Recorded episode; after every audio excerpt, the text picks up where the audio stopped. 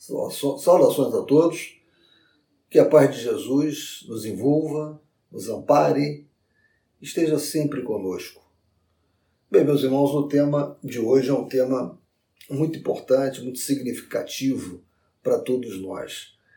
É um tema que nos leva a discutir, a pesquisar, a filosofar sobre a justiça da reencarnação.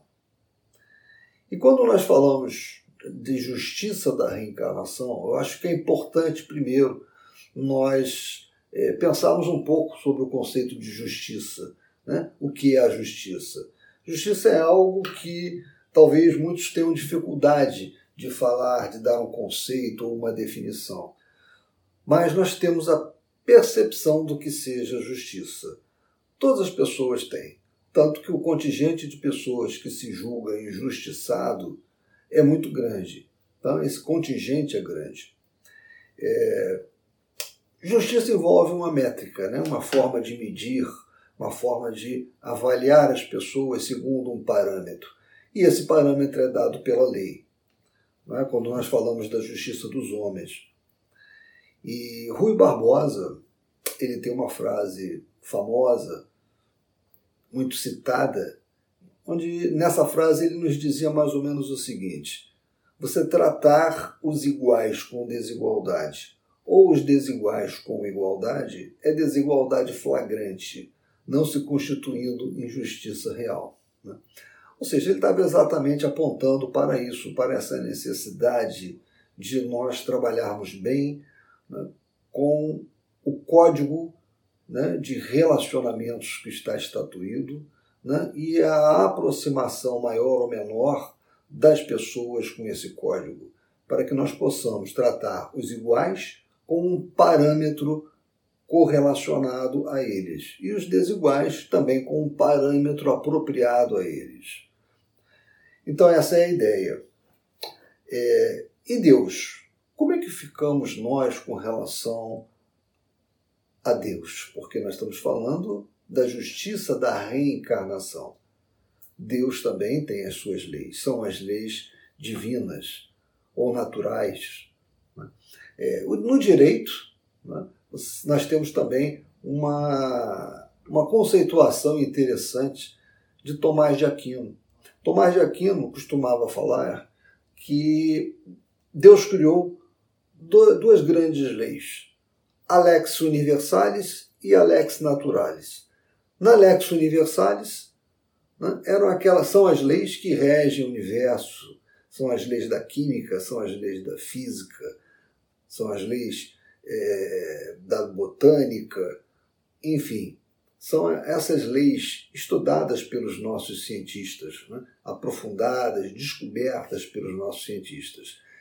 E a lei natural, a lex naturalis, ela estava aqui, está no homem, ela está inserida na nossa consciência. E isso não está afastado do que as entidades espirituais né, falaram para Kardec, responderam a Kardec em diversos dos seus questionamentos. Aonde está inscrita a lei natural? A lei divina ou lei natural? Está inscrita na consciência do homem. É ali que está. Nós sabemos, quando, fizer, quando fazemos algo errado, nós temos consciência disso. Nós podemos obrar no erro, podemos falhar, mas nós percebemos em algum momento que aquilo que estamos fazendo é errado.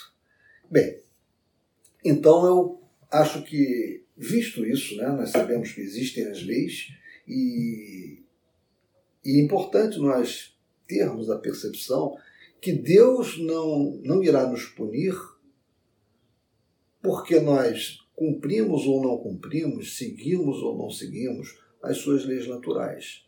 Na verdade, isso que é chamado de punição não é uma punição. Deus não é um pai que pune. Na verdade, nós temos a responsabilidade pelos desvios de conduta. Nós temos uma, uma, uma lei divina ou natural. Quando nós nos afastamos dela, quando nós não a respeitamos, nós depois temos a responsabilidade inerente ao ato praticado. E por que isso? Porque Deus também nos deu o livre-arbítrio. ele também nos deu condições de avaliar as nossas condutas, decidir entre dois ou mais caminhos qual daqueles nós queremos seguir. Então nós temos o livre-arbítrio. Em função do nosso livre-arbítrio, nós tomamos nossas posições, nós tomamos os nossos caminhos. Né? E ao decidirmos, muitas das vezes, infelizmente, lamentavelmente, nós transgredimos a lei divina ou lei natural. Nós afetamos o direito de um companheiro, nós magoamos pessoas que não mereciam ter sido magoadas por nós, ou seja, nós nos desviamos do caminho que devíamos seguir. E, obviamente, nós não somos punidos por isso, mas nós temos que consertar esse desvio. Nós vamos ter oportunidades e mais oportunidades para podermos é, ajustar o nosso comportamento. Mas como é que isso aí se dá? Isso se dá numa vida? É claro que não. Né? A nossa a vida humana é muito pequena para que nós possamos entender a própria vida. Então, a doutrina espírita nos esclarece, nos fala sobre a pluralidade das vidas. E quando a doutrina espírita nos explica né, que nós temos inumeráveis, incontáveis vidas, ela está falando isso para nós com base no conceito de espírito. Né? Nós sabemos que somos espíritos, espírito é o ser inteligente, pré-existente e sobrevivente à matéria. E a ela retorna incontáveis, inumeráveis vezes.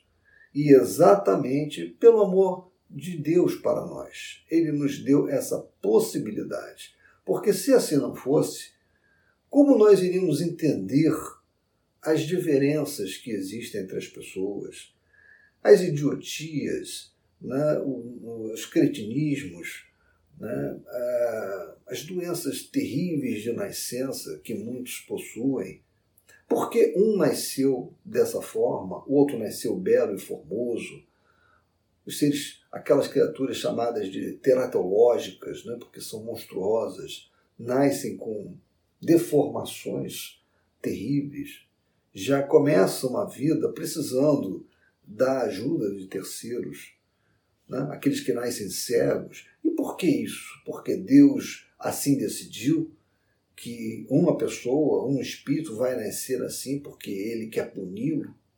Na verdade, nós sabemos que não. A doutrina espírita nos esclarece que, na verdade, existe uma lei de ação e reação, de causa e efeito.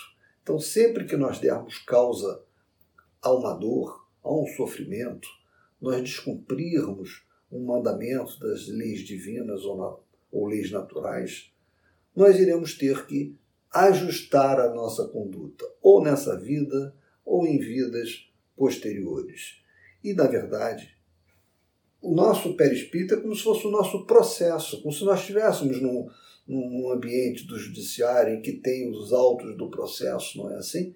É no nosso perispírito que ficam gravados todos os nossos atos, os nossos, as nossos, os nossos descaminhos, como também ficam gravados de forma indelével né, todas as coisas boas que nós fizemos, todo o bem que nós praticamos. Então, nada é perdido.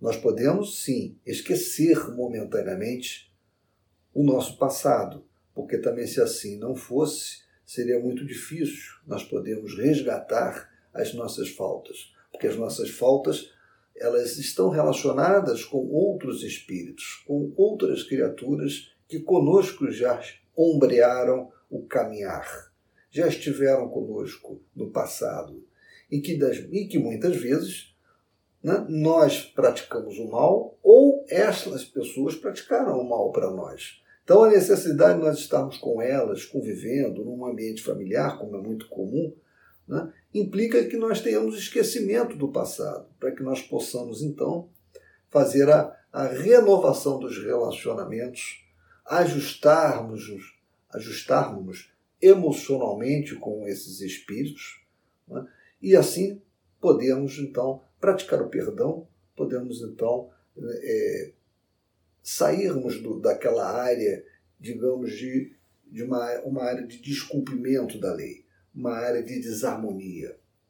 Então a reencarnação é um remédio fantástico, é um remédio que Deus permitiu para que nós pudéssemos então é, resgatar as nossas faltas do passado, porque uma vida é insuficiente para que nós pudéssemos fazer isso. Né? Um, é um lapso temporal muito pequeno. Então vejam, a reencarnação, ou seja, a palingenesia, né?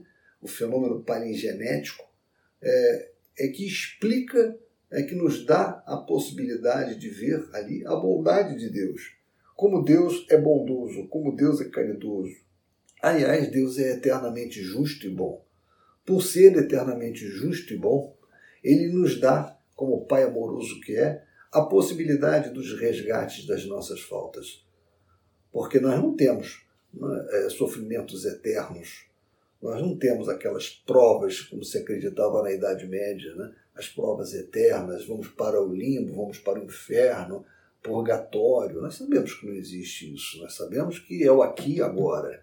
É aqui no planeta Terra, nesse momento em que nós estamos aqui encarnados, que nós temos que resolver, que nós temos que resolver os nossos, as nossas dificuldades de relacionamento, o nosso caminhar. Posteriormente será em outro mundo, porque nós sabemos sobre a pluralidade dos mundos habitados, né? nós evoluímos incessantemente e vamos evoluindo e utilizando mundos mais adequados em função do nosso desenvolvimento. Então, em função disso, veio a pergunta 171 em função dessa questão, essa questão relativa à justiça da reencarnação.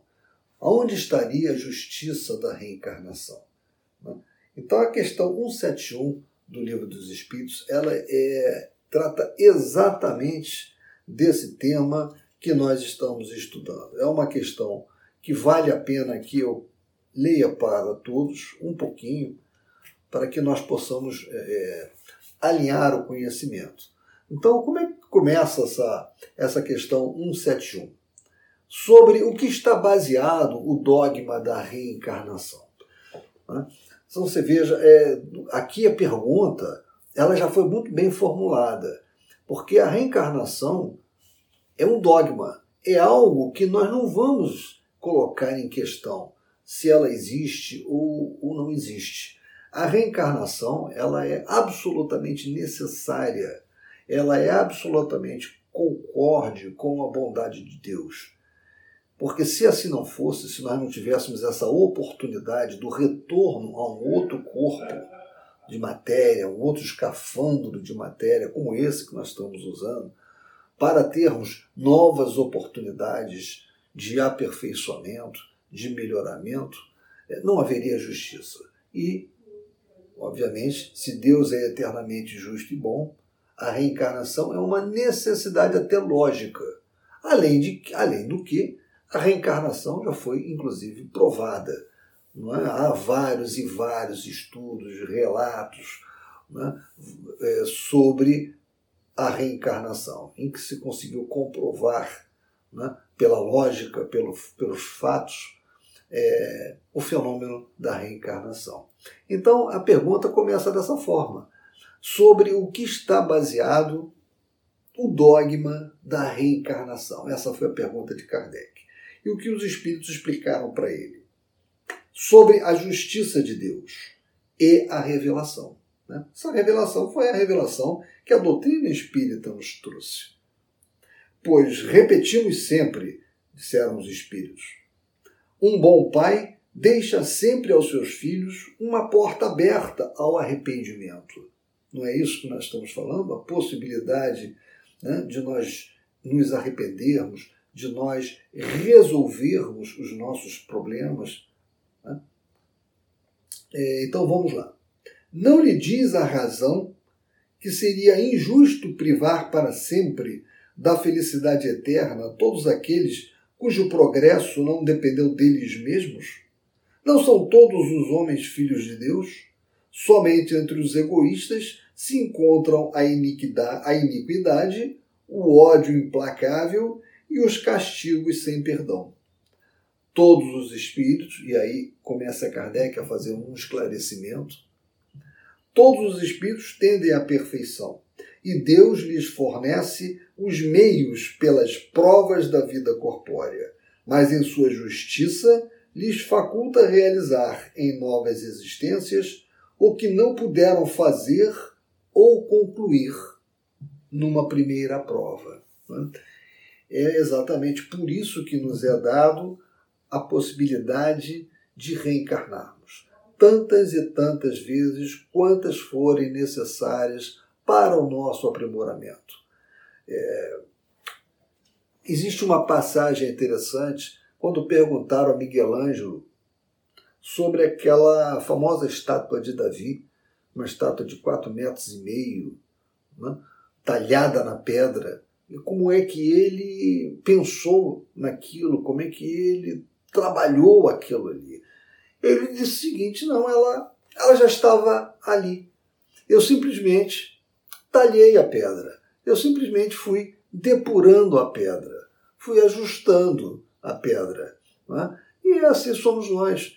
Esse homem renovado, esse ser novo, esse ser angelical, ele está também. É como se fosse aquela pedra em que Davi usou o seu, o seu buril para transformar Miguel Ângelo usou o seu buril para transformar na estátua de Davi.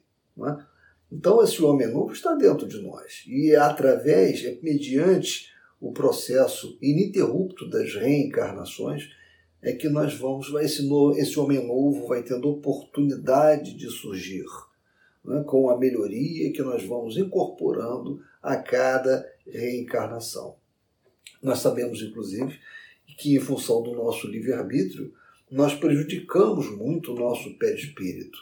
E muitas das vezes nós retornamos numa outra, numa outra encarnação com deficiências né, no nosso organismo decorrentes de falhas que nós tivemos, falhas de caráter alimentar, é, falhas de todo tipo né, que nós tivemos, que nós aí danificamos o nosso corpo. Ao danificar o nosso corpo, nós, quando chegamos numa outra oportunidade reencarnatória, muitas das vezes nós estamos retornando com aquela área do nosso perispírito comprometida. Comprometida porque será necessário que nós tenhamos aquele sofrimento para que nós possamos então dar o valor necessário a esse corpo que nos alberga, que é nosso instrumento de trabalho, tão importante para o nosso engrandecimento tão importante para o nosso progresso. É, então vamos continuar um pouquinho nessa questão 171, porque nós estamos vendo aqui que a reencarnação é a possibilidade que nos é dada por Deus para que nós possamos recuperar todo aquele desenvolvimento que não foi possível ter numa encarnação anterior. E continua Kardec é, explicando. Não estaria de acordo com a equidade nem com a bondade de Deus castigar para sempre aqueles que encontraram obstáculos ao seu progresso, independentemente da sua vontade, e pelo meio mesmo onde foram colocados.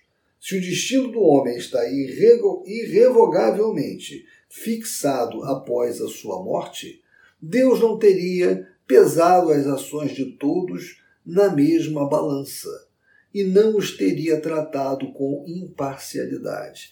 Aí vem a questão da justiça. Se Deus não desse essa possibilidade de nós voltarmos a ocupar um outro corpo físico, de voltarmos para encontrarmos aqueles que nós ferimos no passado, né? ou aqueles né, que nos feriram no passado e que hoje precisam também do nosso perdão, Deus não estaria sendo é, imparcial. E não sendo imparcial, ele não seria justo, né? porque a justiça envolve imparcialidade. Né? Então, por isso mesmo, é, nós não podemos admitir a inexistência da reencarnação, porque seria admitir um Deus injusto. Né? E um Deus injusto não seria Deus. Então vejam como é que é, é, uma coisa está amarrada à outra, um conceito está amarrado ao outro, não é verdade? Então, voltando a, a repassar aquela primeira questão que nós colocamos, é, Deus não pune os seus filhos. Nós, quando sofremos, sofremos porque, pelo uso do nosso livre-arbítrio, nós nos desviamos do caminho reto. Nós praticamos o mal, nós fomos iníquos. Então, em função disso, hoje estamos sofrendo. Não estamos sofrendo porque Deus resolveu nos punir. Não. Nós transgredimos a lei. É uma questão de causa e efeito. A lei divina ela estabelece os nossos parâmetros de conduta, os nossos parâmetros, como devemos adorar a Deus, o que é adorar a Deus, as relações nossas, as nossas relações com Deus, as nossas relações com os nossos irmãos e as nossas e, as, e, a, e como nós devemos nos relacionar para o nosso próprio desenvolvimento pessoal. A lei do progresso, a lei do trabalho, não é verdade? Então, quando nós transgredimos essas leis, que tá estão na terceira parte do livro dos Espíritos, nós sofremos. Nós sofremos não porque Deus esteja nos punindo. Não, nós sofremos porque consequência das nossas escolhas, consequência do uso que nós fizemos do nosso livre-arbítrio. Então, meus irmãos, isso é uma coisa muito importante, porque a justiça divina ela é pedagógica. Né? E acredite, sem o esquecimento que nos é dado quando nós encarnamos, o aprendizado não iria ocorrer. Né? Porque como nós iríamos tratar bem de uma pessoa que hoje está na nossa família e que numa outra vida, numa outra encarnação, muitas das vezes nos matou ou destruiu nossos sonhos, ou seja, nos prejudicou fortemente. Então, o esquecimento que nos é imposto numa encarnação, ele é essencial para que nós possamos resolver os nossos impasses do passado. Uma coisa é falarmos da justiça humana. A outra coisa absolutamente diferente é nós falarmos da justiça divina. Né? A justiça divina possui caminhos insondáveis por nós. Né? Então, já falamos do livre-arbítrio, que é fundamental, que Deus dá a cada um de nós o livre-arbítrio de escolher entre duas ou mais opções aquela que melhor nos, nos interessa. Deus tem as suas leis naturais, tem as suas leis que estão no nosso coração, como São Tomás de Aquino falava. Né? Onde, está, onde, está, onde está a lex naturalis? Está no nosso coração, dizia Tomás de Aquino está na nossa consciência, dizem os espíritos, que trouxeram as mensagens para Kardec. Né? As leis divinas ou naturais estão na nossa consciência. Então a reencarnação, meus irmãos, ele é o maior instrumento da justiça divina, porque ela traz de volta, ela nos traz de volta ao mesmo lugar do erro, para que nós possamos então burilar, burilar o nosso espírito, burilar a nossa personalidade. Outra coisa que nós devemos, não devemos esquecer: não há injustiçados. Né? Deus não pratica injustiça. Então, se algo que hoje está acontecendo para nós é ruim, nos afeta negativamente, vamos procurar a explicação ou no presente, né? nas nossas próprias escolhas feitas no presente, ou vamos tentar né, é, perceber que o passado tem muito a revelar sobre tudo isso que está acontecendo. Em, um, em algum momento nós vamos relembrar desse passado. É. E estar encarnado, né, meus irmãos, é, é nós experimentarmos a suprema fragilidade. Quando nós desencarnamos, aí se, se nos abre todo a nossa lembrança né, do passado, os nossos, nossos conhecimentos adquiridos através, mediante milênios e milênios de encarnações. Então, quando estamos encarnados, não, esquecemos todo esse passado e estamos realmente muito fragilizados. É, muitas pessoas perguntam se Deus existe, se Ele é justo, por que Ele permite que os maus tenham sucesso e os bons sofram. Né? É, nós já vimos que é, a cada imperfeição que nós apresentamos, né, existe né, uma responsabilização. Então, se nós estamos sofrendo, nós fomos responsáveis por esse sofrimento.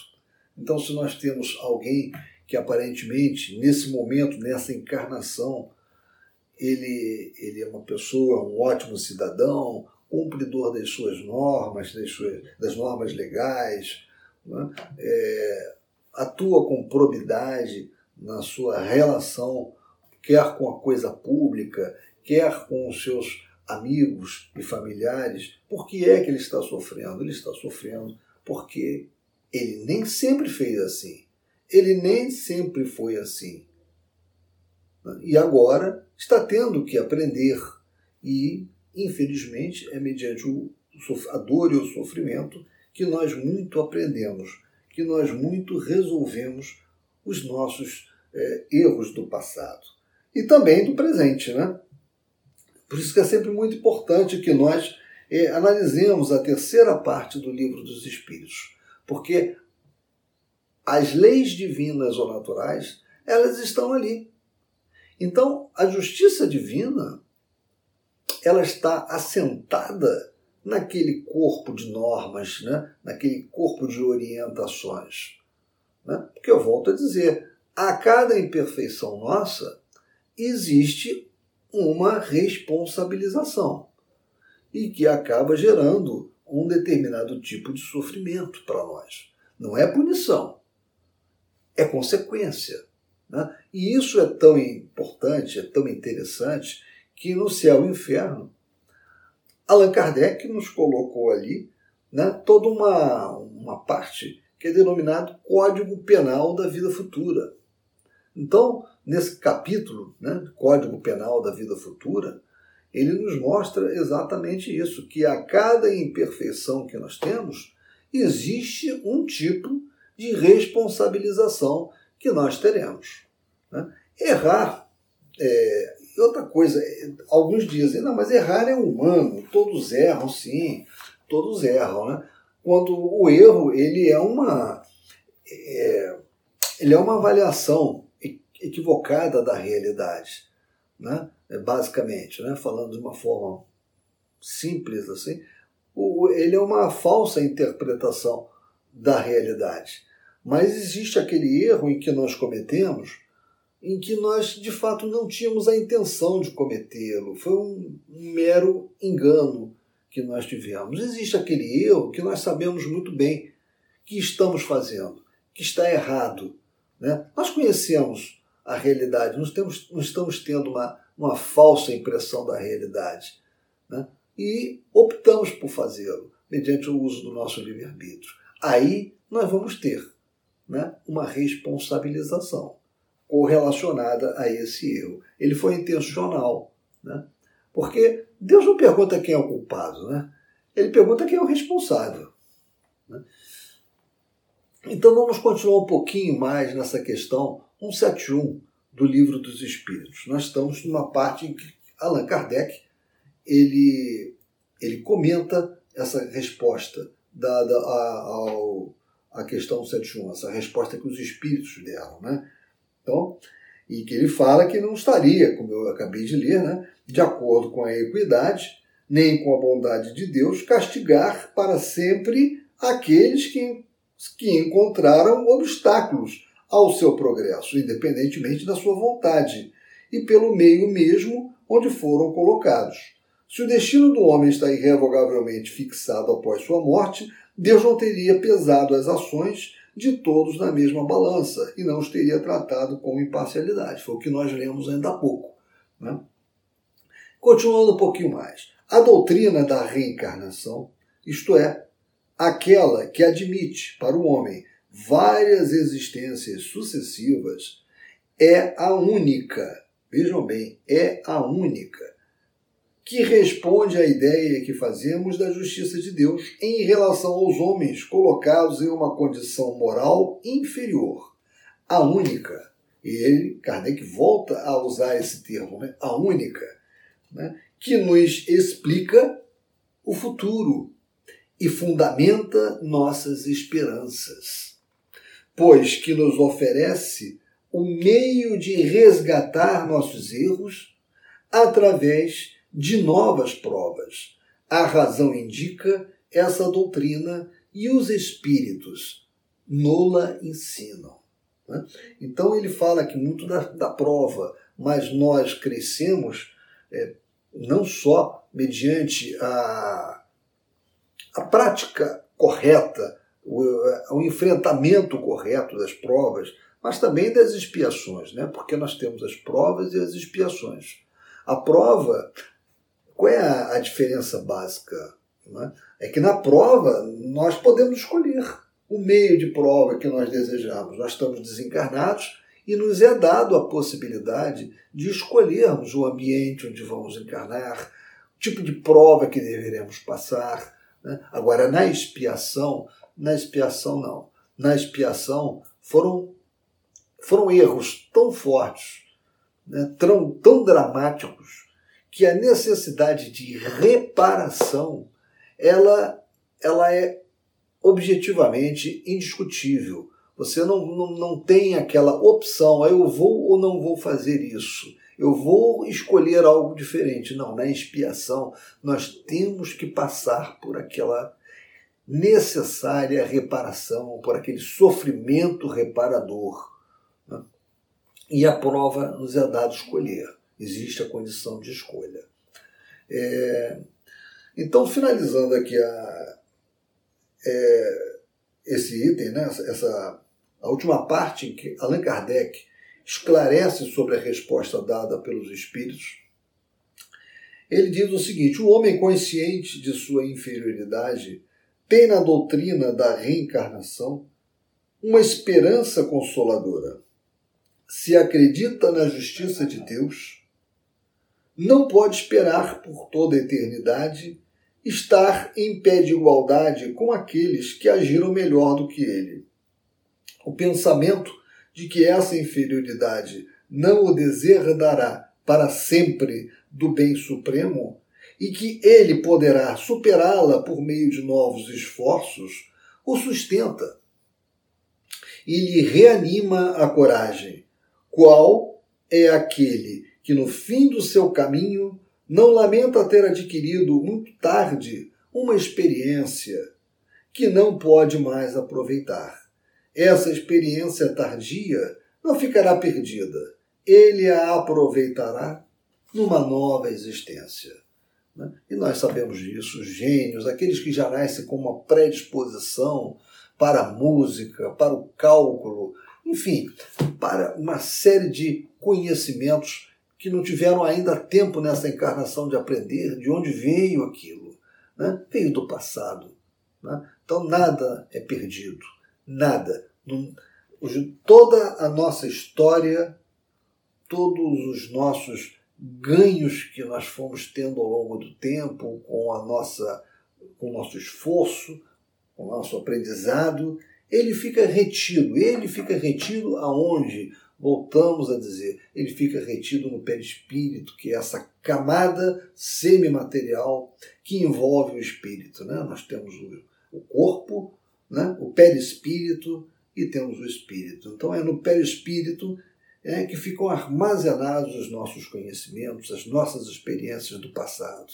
Indelevelmente. Isto acompanha sempre né, o espírito na sua jornada interminável né, pelos mundos né, afora, encarnando, desencarnando, encarnando, desencarnando. Nós, evidentemente, o nosso perispírito ele vai se depurando, ele vai ficando mais tênue, vai ficando mais eterizado. Porém, não existe uma perda com relação aos nossos conhecimentos. Eles estão é, corretamente né, e seguramente armazenados, como se nós tivéssemos um disco rígido tivéssemos um, um, um pendrive né, ali com todos os conhecimentos, com tudo armazenado.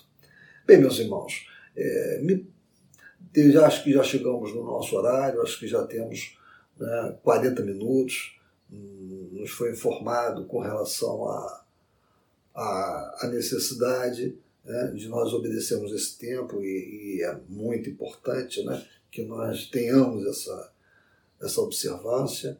Nós vamos então nos preparar agora para o encerramento da, da, nossa, da nossa fala, dessa nossa análise sobre a justiça da reencarnação, porque realmente falar de reencarnação é falar de justiça, porque ela é o melhor exemplo que nós podemos ter né, da justiça divina, do amor de Deus para conosco. A possibilidade que Ele nos dá de infinitas vezes podermos retornar àquele ambiente, àquele local, mantermos contato com aqueles que ainda precisamos recuperar os nossos relacionamentos que foram estragados pelo uso ou pelo mau uso do nosso livre-arbítrio. Né? Então, meus irmãos, vamos agora, nesse momento, é, agradecendo a Deus, sempre, pela oportunidade dessa encarnação, dessa bendita encarnação, desse momento em que estamos aqui faceando problemas, sim, porém unidos, juntos, trabalhando, né?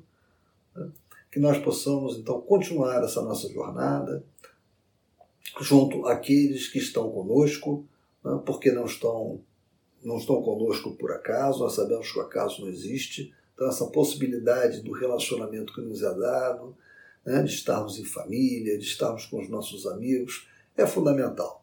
Fundamental e isso é fruto da possibilidade da reencarnação.